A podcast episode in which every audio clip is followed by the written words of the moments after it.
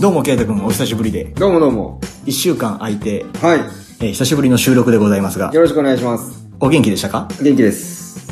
もう、バリバリ元気です。バリバリ元気。はだんだん忙しくなってきてね。い。そうですね。うん。結構忙しく。いや、そんな、 そんなことないです。まあちょっと1週間ほど空いちゃったんで、はい。前回、前々回のはい。えーコメントをいただいておりますので、はい。ちょっとご紹介し,、えーしたいと思います。はい。えー、まずは、ポケトークのことですね。おはい。ポッドキャスト応援アマンさんからいただいております。はい。ありがとうございます。聞きましたよ。ポケトーク知らなかったわーって。確かに便利かも。いや、便利です。めちゃめちゃ便利です。いや、ほんと便利だったよ な本当に。で、次に、えーゆうきちゃんからいただいております。は。地元の方ですね。ポケトークいいなニューヨーク行けるかないいけ ます。ニューヨークいけます。まあポケトーク持ってたらいける気がする。ねえ、いける気がします。英語喋りたいって一等になるけども。ーポケトークあればいけるんじゃねっていうね。まあ、ポケトークあれば、あの、まあ、英語喋りたいならポケトーク使わずに喋った方がいいのかな。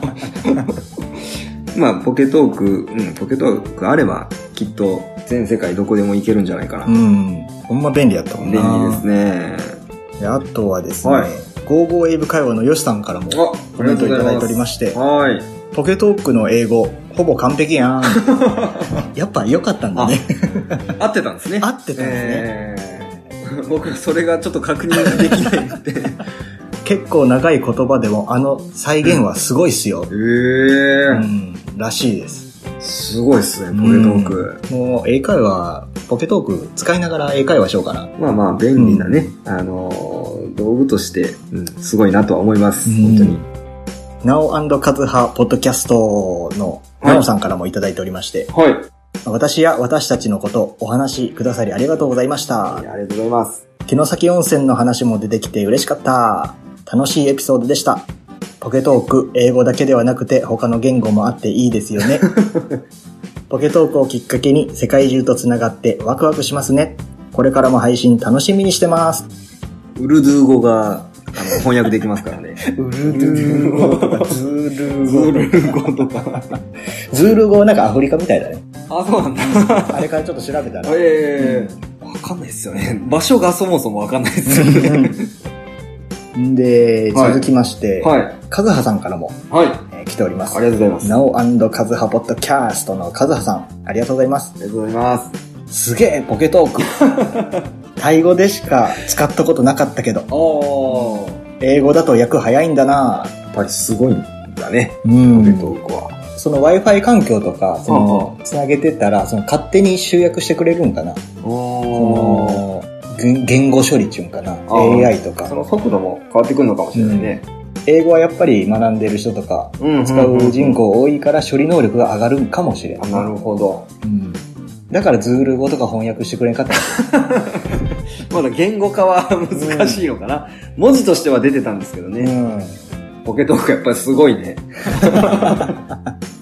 で、続きまして、はい。えー、ゆうこさんからもいただいております。はい。ありがとうございます。ありがとうございラジオで奈良あるある言ってくださってありがとうございます。ます。自分の名前がラジオで聞こえてくる違和感は恥ずかしくて慣れないですね。今回も楽しく聞かせてもらいました。私もポケトークは絶対に使わない ぞですよね。やっぱ使ったらダメですよね。はい。やっぱり、あのー英会話とかそういうのを学ばれてる方からとしたら、ん。ちょっとやっぱり使ってはいけ ない道具なのかな使ってはいけないってわけではないとは思うけど、あーまあ、チャレンジ、チャレンジ。なるほどでも自分に厳しくストイックにね。ねえあのーすごく便利ですよ。便利は認めよう。えー続きまして、はい。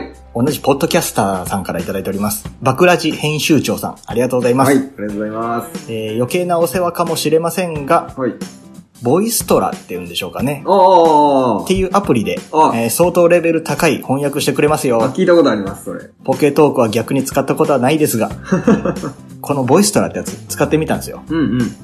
便利ですよ。やっぱり便利ですよね。自分の知ってる言葉を、うん。えー表現でまあこうペラペラって話した、話した時に、うんうん。あの表記はちょっと違うなっていうのあったけど、あでも伝わるなっていうー。なんとなく。うん、伝わる英語にに翻訳してくれるなっていうのは、あめちゃめちゃ便利だなと思って、もうボイストラ入れてます。ぜひ、あのお使いください。はい、使い ます。ありがとうございます。いい情報、ありがとうございます。ありがとうございます。で、続きまして、ポケトークからは飛んで、はい。あー武田定石のはい。お話について、りょうさんからはい。コメントをいただいておりまありす。がとうございます。武田城、今ほど認知度が高くない時に行きましたよ。ええ雲海は見れませんでしたが、えー、かっこ、そもそも寝坊した。この時間帯には起きれなかったでうすね。ーん、かもしれないですね。うん。天守台から見下ろす景色は今でも覚えています。そして、そこから落ちたことも。落ちたこと。落ちたらしいです。事故じゃないですか。 天守台からあの滑り落ちたらしいですね。滑り落ちたのか、こう飛び降りて、ちょっと、あずりっていったのがあーあー、あーあーあー、ちょっと階段で、あの、登るとこが、確かにありますね。ちょっと武田城跡行った時に、はいはあ、ここ、りょうさん滑ったとこやな、みたいな 感じでちょっとチェックしたいなと思いながら。い。チャレンジしてください、それは。で、えーその武田城跡の、はいえー会の、はい。えーまたまた、えーポッドキャスト応援、アマンさんから、ありがとうございます。あザ・オープンキャンパスうん。のイベントについて、えーお話をしたんですが、はい。えーイベント行くなら番組の名刺を作って持って行った方がいいかも。おということで。で、僕はあの、早速名刺を作ってですね、えー発注しております。そうなの。はい。とりあえず100枚。100枚のうちえー90枚残るかもしれませんが、えー配ってこようと思います。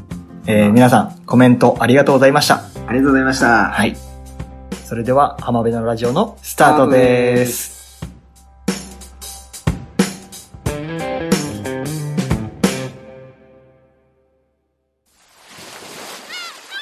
今日ははい。日本酒についてはい。お話をしたいなと思っております。まあ、と言っても僕は日本酒は詳しいってわけではなくい。、好きですか好きです好きです。飲むのは好きです。ああ、僕も好きです。まあ、今日話そうと思ってることもそうなんだけど、はえー日本酒って奥が深いなと。い。深いよう。ん、なんか勉強したりするその旅館とかあー仕事関係とかで、まあまあ、好きが高じて、うん、ちょっと一応、利き酒師という資格は持ってます、僕。聞き酒師はい。なんか聞き酒師何級とかあるわけ何級はないです。級だねそれはどういった試験になるというかうーん、まあ、そのお客さんに、ね、お酒をこうサービスする際に、ちょっとした、うんちくを絡めながら、うんこう、お客さんが喜ぶような情報を提供しつつ、お酒の奥深さを、こう知ってもらえるような、うんうんうんそんなコメントができたらいいなという思いで、資格を持ってるんですけども。うんへえ飲んだ時のコメントとかあー香りのコメントとかなんかすごい必要そうやんそうそうそうそなうそういうのも大事ってことやうー、んなん正直あんまり分かってません。はで僕もちょっと調べてみて、い。なんかどうやらうん。お酒、まあ、日本酒には4つのタイプがあるんだとはいはいはいはい。それをご存知ではい。まず君主君主。香る酒と書いてね、君君主主ですね。はい。で、えー次に、えー総酒総主、爽やかな酒と書いて総酒、で準酒準主。準酒っていうのこの準は芳醇な準うんうん。ということで準酒、はい。えー次が熟酒はい。熟酒ちょっとイントネーションがわからんのだけど熟、熟酒、熟酒かな。熟酒。熟成したお酒ってことですね熟成したお。酒、まあこれ細かく言うとはい。はいどうなんだろうな主に大吟醸酒系吟醸酒系は君酒になるとうんうんうんうん。で香りが高い、うんで味が淡いというかねうんうんうん。で熟酒熟成タイプのお酒になると、えー長期熟成酒系になるとうん古酒とかはいはいはいはあい。っち系になるとうんで総酒になると普通酒とか、はいえー本醸造酒、はいはいはいはまあ、総酒爽やか軽快で滑らかなタイプ、い。飲みやすいいって感じですかね。一番飲みやすいかもしれないとところかもしれないですね、うんうんうん。で純酒というのがコクのあるタイプということで、はいえー純米酒系はい。木本系うん。木本純米なんてよく聞きますけどもいますね。そのあたりが個人的には僕好きですね。木本純米うんはい総酒と純酒ってこうみ今パッと見てこう一番飲むところだなと僕は思ったうんで飲み方とかもあるやん飲み方ね。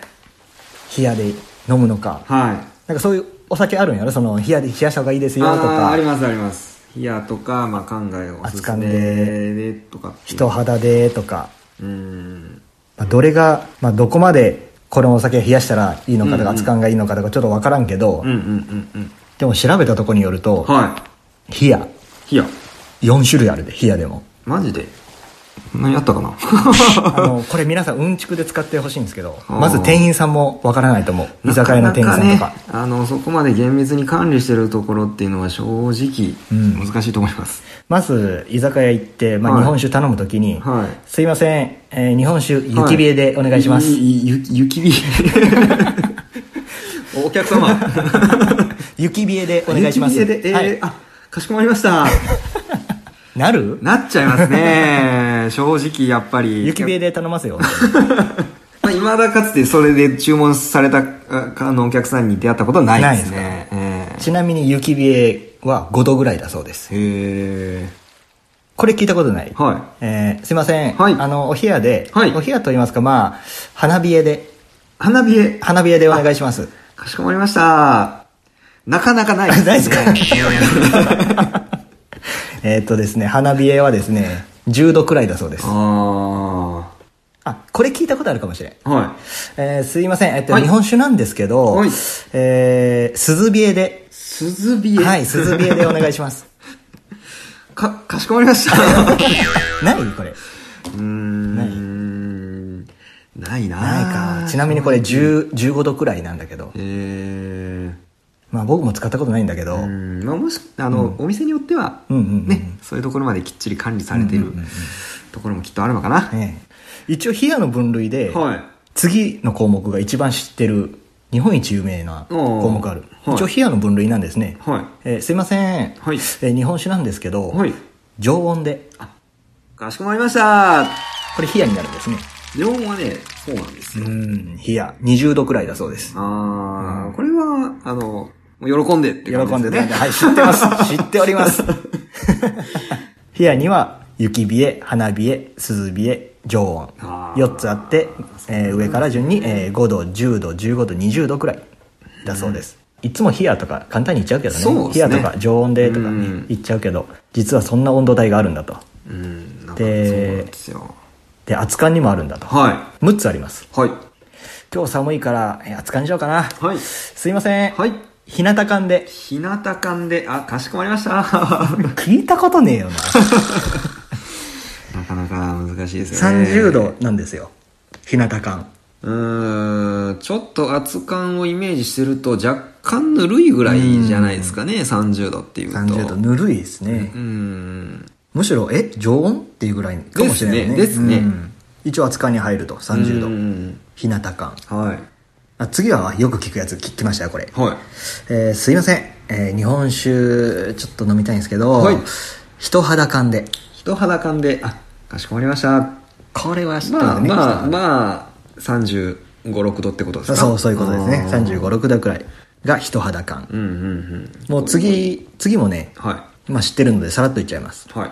ぬる感あ、ぬる感、これはまあまあ、普通通りますね。うんぬる感は40度くらいでうんす、うんうんうん。で次もまあまあ聞いたことある上巻上感。上巻でお願いしますはい。 45度くらいですうんうんこの辺りからちょっと暖かくなあのねだんだん飲んだこう時あにちょっと暑いかなっていう湯気が出てうんでちょっと暑いかなっていうぐらいかなで、えー次がねあもうこれ熱っていうぐらいですはい熱感であこれ暑かんでうん熱感は50度くらいとうんうんうんでその上があるんですようんはいすいません、えー日本酒行こうと思ってるんですけど、はいえー今日ちょっと寒いんでね、とびきり感でかしこまりましためちゃめちゃ暑いやつですねめちゃめちゃ熱いやつ何とびきり感ってとびっきり熱いやつ とびっ きり暑いやつ 55度くらいだそうですああなるほど皆さんもぜひ使ってみてください。もう今日はあれです、えー日本酒、鈴冷えでお願いしますとかですね。多分店員さんに「えっ?」て言われると思いますけど ね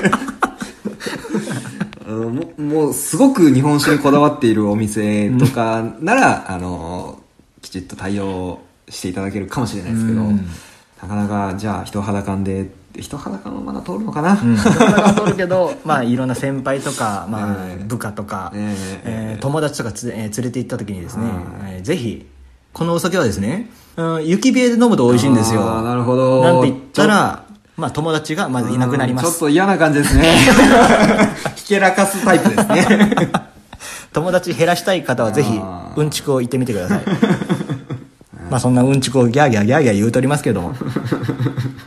まあ我々日本酒好きですから日。本酒好きですから。で、その日本酒の資格を持ってると。一応持ってますね。はそんな圭太くんに、はい僕はちょっと準備してきたものがあるんですよい。。はい、なんでしょえー、日本酒検定う。ほ3級。う。へえ。でこんなのがあるんですね。これちょっと知らなかったの。えー、前年度か前々年度かちょっとわからないですが、ちょっとインターネットから引っ張ってきまして、はい。えー、日本酒のことをどれだけ圭太くんが知っているのか、えー、知ってるかな いくつか問題を、いくつかって50問あるんです けど、 ?10 問、50問やりま すか50問あるけど50問やるともうラジオ番組1時間では終わらないような感じになってしまうしそうであまりにも専門用語が多いあー、はあ、はあ、はあ、はあ。多いので、うん。いくつか絞って、はい。わえー問題を出していきたいなと思います、かりました。はえーまずはですね、い。 1問目からいきますはい。じゃじゃん SSI の提唱する日本酒の4つの分類まあ SSI っていうのが酒の匠と書いて首相でいいんですかね首相研究会連合会、うん、これの、なんていうんですかね。大元、この資格試験を出してる大元の、教会みたいな感じですかね。ですねうんうんうん。首相研究会連合会、略して SS 会。 SSI です。あ、SS 会。SS 会言っちゃった。SSI。SSI の提唱するはい日本酒の4タイプの分類で、はい主に木本系や山灰系が該当するタイプはどれか。はい。その4つのタイプというのは、さっき言ってたやつですねさっき言ったえー1、はい。君主。はい。 2総酒3準酒4熟酒はい、このはい4つの中で、えーその木本系山背系はどれに該当するかっていうことですね、もう早速僕は分からんで何が木本 で何が山あーなんとなく木本山灰と聞くとちょっとこうしっかりした感じのイメージはしないですか灰で木本系って聞くとなんか飲みやすいなってイメージがあるちょっとちょっと香ってうーんでもすごい飲みやすいかなってイメージはあるなるほど、これやっぱりコクのあるタイプになるので準種に分類されると思います3番の準酒はい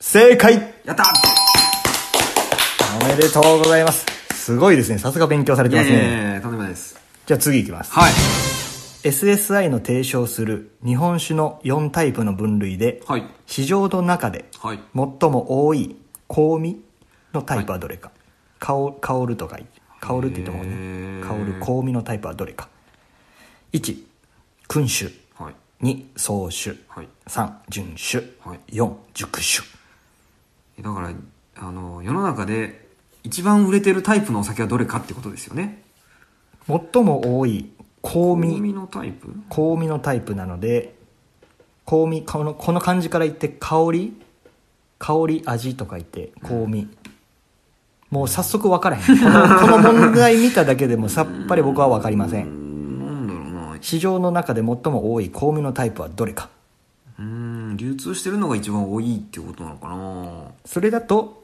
どれになる流通量が多いとなると流通量多い普通酒とかになんのかなうーん1群衆2総衆3準衆4熟衆どれ2番2番の総総衆酒本当に えちょっとやっぱ変えようかいいですよ、いいですよ、書いても。なだから普通多分普通酒のお酒が一番多いと思うんで、ん世の中には、うん。 2番で2番で。はい正解はい順調ですね。やっぱり詳しいですね。 すもう、すごいわ。いやいやいやいやいや、なんとなく、なんとなく、なんとなくかなっていう。うーん。じゃあ、ちょっと復習で、はい次の問題いきます。はじゃじゃん日本酒の温度帯の表現で、涼冷えとは何度ぐらいを指すか。い。何度だったか覚えてる覚えてる 何度だったかな覚えてますか皆さん。えー、頼んだことないしな、鈴木でお願いしますって頼んだことないしな。 さっき言ったやつ。1, 一番。おおよそ5度。2、おおよそ10度。3、おおよそ15度。4、おおよそ20度。こういうのが問題出るんやね。あー日本酒検なるほど定ね。鈴冷えは何度ですか何度ぐらいですかですよね。うーん。 1234どれえー、っとね、2番、 ?2 番、 10度。 10度。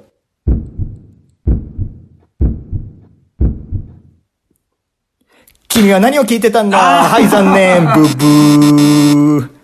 鈴冷えはおおよそ15度です。 15度か。今度、いよ。鈴冷え鈴で。冷えでお願いしますって言おう、今度。絶対嫌わ れる。さあ、気を取り直して次の問題です。はい。日本酒を温めた時の香味の一般的な変化として、ほいほい。正しい記述はどれかほい。 1香りがより爽やかに感じられるほい。 2飲み口がキリッとシャープに感じられるはい。 3うまみが膨らむがくどく感じられることもあるはい。 4アルコールを感じにくくなるうーん。日本酒を温めた時の香味香りですねの一般的な変化として正しいのはどれかこれだからまあ、缶にして、どんなお酒に変わるかってことですよね。うんうーん香りがより爽やかに感じられるっていうのはちょっと違うような感じがするんですよね。爽やかもな。もっとうんちく垂れてもいいんだね熱燗飲んで、うわ、爽やかな香りですねってなんかあんまりなあなーくない聞でいすたかことはない で、2番が飲み口がキリッとシャープに感じられる。なかなか熱燗飲んで、んんキリッとしてるねってあんまり感じなくないですか お絞ってくるね絞ってくるねちょっと気になったのがそうだね。3番だね。旨味はね、すごく膨らむんですよ。 その、うんうんうんうんあの、温温め度がた時に温温まることによって、こう、丸くなるというか、うんうんうんでも3番だったらあれだねあの後に「うまみは膨らむがくどく感じられることもあ感じられるることもあるって書いてあるちょっとちょっと引っかかるんだけどね。」 4はアルコールで四がを感じにくくなる。アルコールを感じにくくなるこれでもどうですか缶したお酒を飲んで、うんうんお酒の、お酒感がすごく強くなるような気がしませんか缶のお酒って。あーなんか個人的にちょっとアルコール飛ぶんかなっていう感じあはーあ、そこまで缶にしちゃうと飛んじゃうかもしれないけど ね。70度とかにしてちゃうと。でもどうなの温めた時、まあ、どれだけ温めるかにもよるけど、うんうんうんうんうんまあ、一般的な一般的な変化として正しいのは1から4のどれかこれはおそらく3だね3のうまみが膨らむがくどく感じられることもあるもうあるでしょうきっと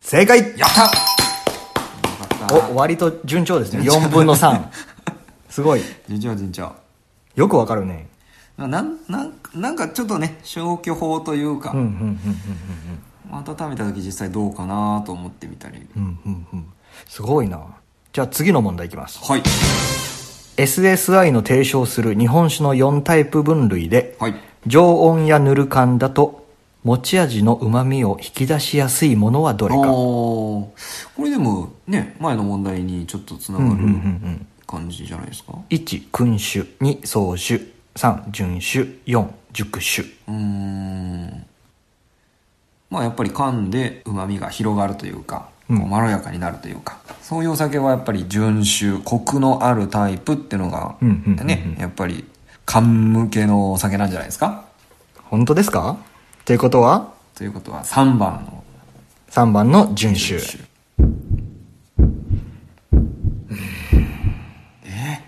正解やったお順調だな。すげえな、おい。全然間違えれへんやまあん。いえいえうちもあの鈴冷え間違えました 10度って答えたよ。鈴冷え は鈴冷えは15度15度 です。いや、でも順調で順調で。はいちょっと難しくしようかな。はい続いての問題はこちら。当時さん。はい当時や、蔵人はいが主に日本酒の色を見極めるための、はいそこに青い二重丸の模様を配した酒器、お酒の器ですねあ。おちょこ。はいはいおちょこか。チョコですねおちょこに、こう、おちょこの底にうん、二重丸、青い二重丸ありますありまをす、えーそんな模様を配した酒器、お酒の器を何というか。はい1、マス。はい2、チョコ。これ、はいおちょこのことですね。3、蛇の目の利きチョコ。はい4、ぐい飲み。この問題むちゃくちゃわかりやすくないですかわかります かまだ序の口。いやいや、ちょっと、このうん選択肢 の、あの、表示の仕方、すごくなんか偏りを感じるんですけど、まあ、そこまで問題を見たらわかるとい。やー、明らかに3番がなんか、こう、すごい、なんと言うんですか。 情報量が多いですよ ね。マス1、マス2、ねえ、2チチョョココ。。3、蛇の目の利きチョコ。利きチ4、ぐいのみ。食いのみ。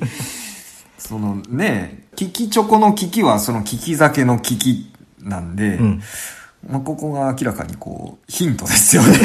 ヒントっていうかもう答えになってるから答えですよ もうバレてますかね、これ。ねえ。あ、もうはい、正解です。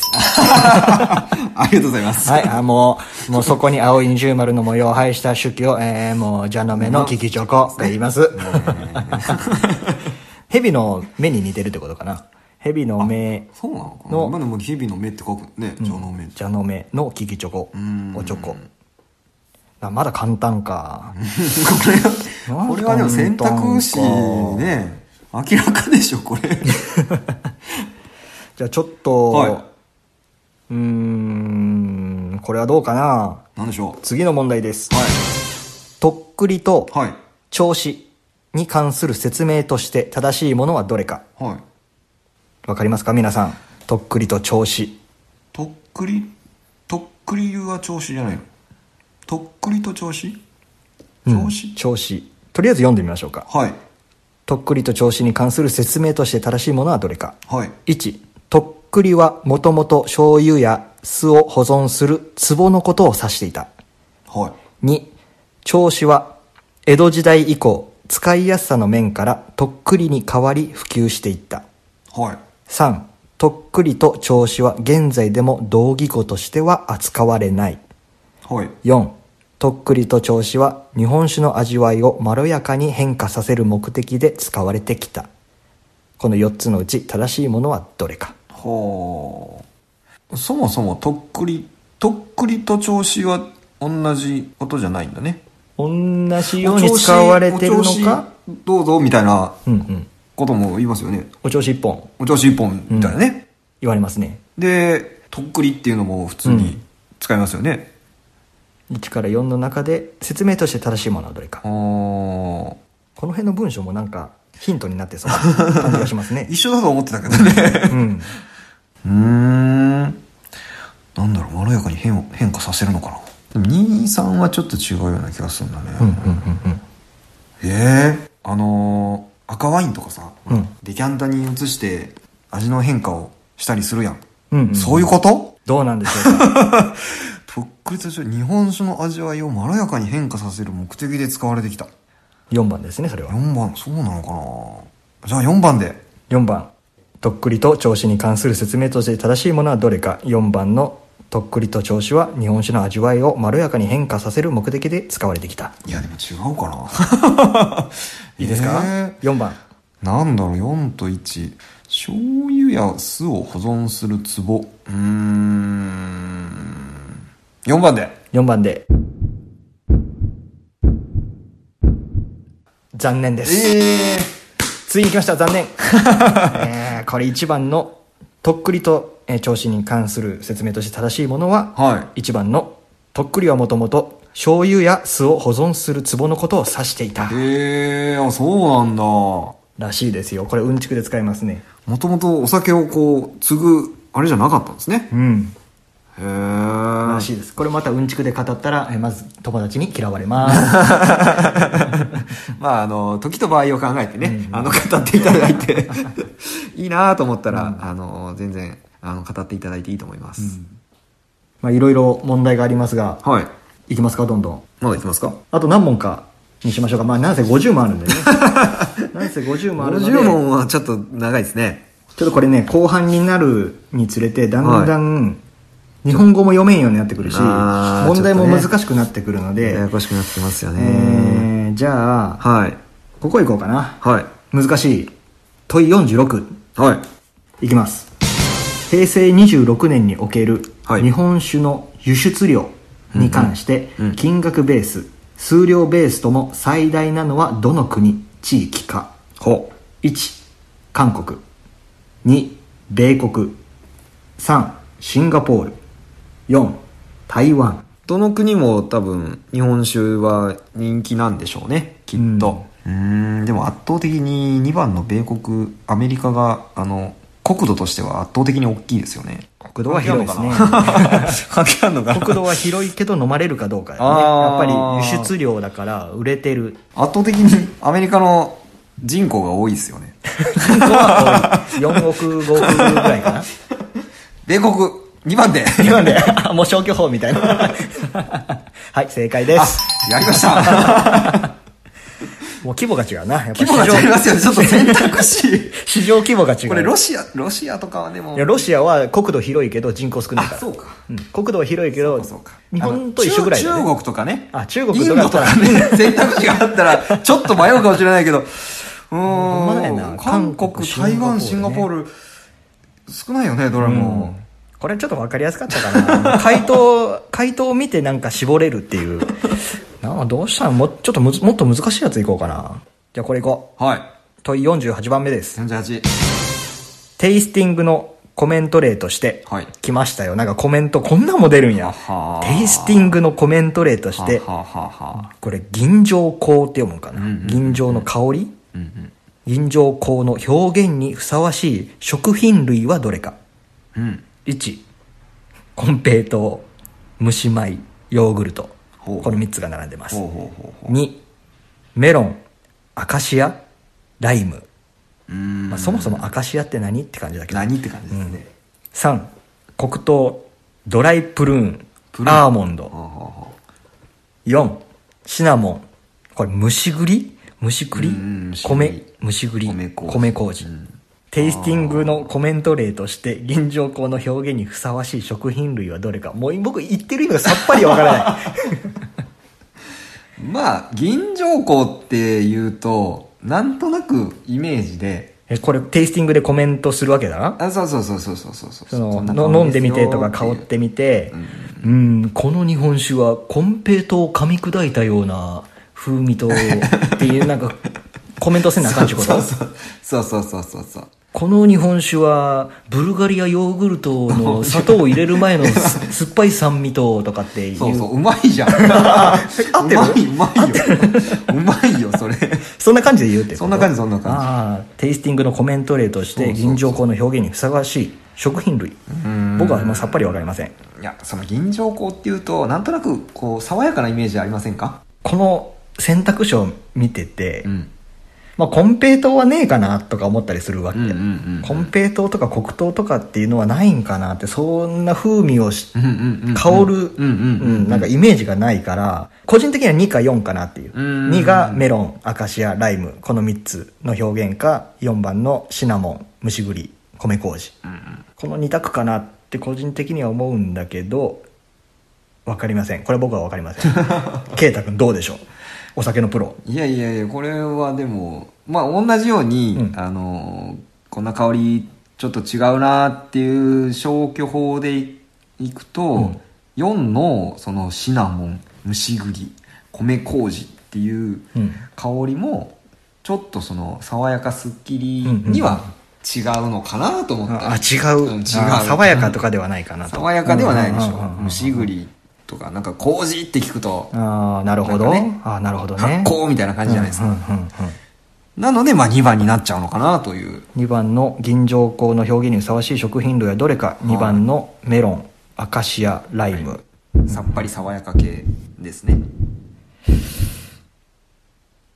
正解やりましたすごいなやっぱりすごい知識詰まっとるわいやいやいやいやいやいやえー問い49と50最後の2問いきますはいもうこの2つ残したっていうことは相当難しい問題ですこれは難しいこんな問題出るすごいないきますいきますよえー問い49全日本交通安全協会が飲酒運転撲滅のために実施している運動はどれかこれ日本酒か日本酒検定で大事なことですけどね とっても大事なことなんですけ ど全日本交通安全協会がはい飲酒運転撲滅撲滅のために実施している運動はどれか、はあこんな問題出るんですうんね、これ難しいではい1はいボトルキーパー運動。2、ハンドルキーパー運動。はい3、グラスキーパー運動。はい4、タイヤキーパー運動。難しい問題をこれ持ってきましたね、これ。これ、ごめん、これ僕でもわかる わ。いや、ま引っ掛けかな。あ、引っ掛けかもしれんね。掛けかな。あかん。気を引き締めていい。うー。うんん。ここんな問題出るんだね。タイヤキーパーかな。タイヤキーパーか。これ絶対ないよな、4番は。4番タイヤキープしてどうすんやって感じだよな。すごいね。グラスキーパー。でもでもグラスキーパーって聞くとなんか意味ありげだな。ボトルキーパー。ハンドルキキーーパパーー。は普通にスナックとかで、じゃあキじゃあ、ーキプでっープしといてていっうこてとですよねうん。でキープしたから飲酒の撲滅つながるかと言ったら、どうなんそれ。へ えこんな問題も、これちょっと、ちょっとサービス問題じゃないですか。サービス問題ねもうもうね、49なんで後半なんで、その試験受けてる人も、 ああ、もう、時間が、時間がっていう時間が時なんで、 あーなるもう最後のこう、ちょっとラッキー問題じゃないで すか。じゃあ、二人でせーので言う。はい。せーの2番。ハンドルキーパー運動はい。ですね。はい、はい、これ答え、はい、見ました。正解です。あー、やりました。 あこれ簡単だわ。これね。もう最終問題いきます。はいもう最終問題簡単すぎた。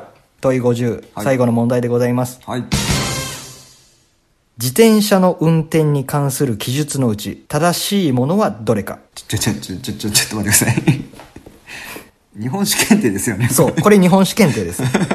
いいですか日本酒検定の一番最後の問題がですね、自転車の運転に関する記述のうち、自動車じゃないです よ。自転車です。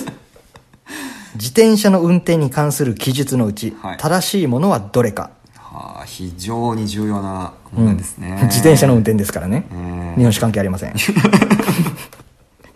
だけど、次の、えー1から4の項目で、日本酒らしい問題が出てきます。はい。 1酒気帯び運転は事故を起こしていなければ罰則はない2酒気帯び運転は1年以下の懲役または10万円以下の罰金である3酒気帯び運転は3年以下の懲役または50万円以下の罰金である4酒気帯び運転は5年以下の懲役または100万円以下の罰金である非常に難しい日本史の問題ですね、こうれは。ん日本試験って難しいですねでもねこれ自動車じゃなくて自転車だ からあれこれ自動車と自転車の法律違うのっていうなんか難しい逆に引っ掛けみたいなこれは、すごいこれも一応その試験範囲っていうことなんですよね。そうですね前年度かいつかわからないけどこれが出題されていた実際の。実際の問題集でございますすごい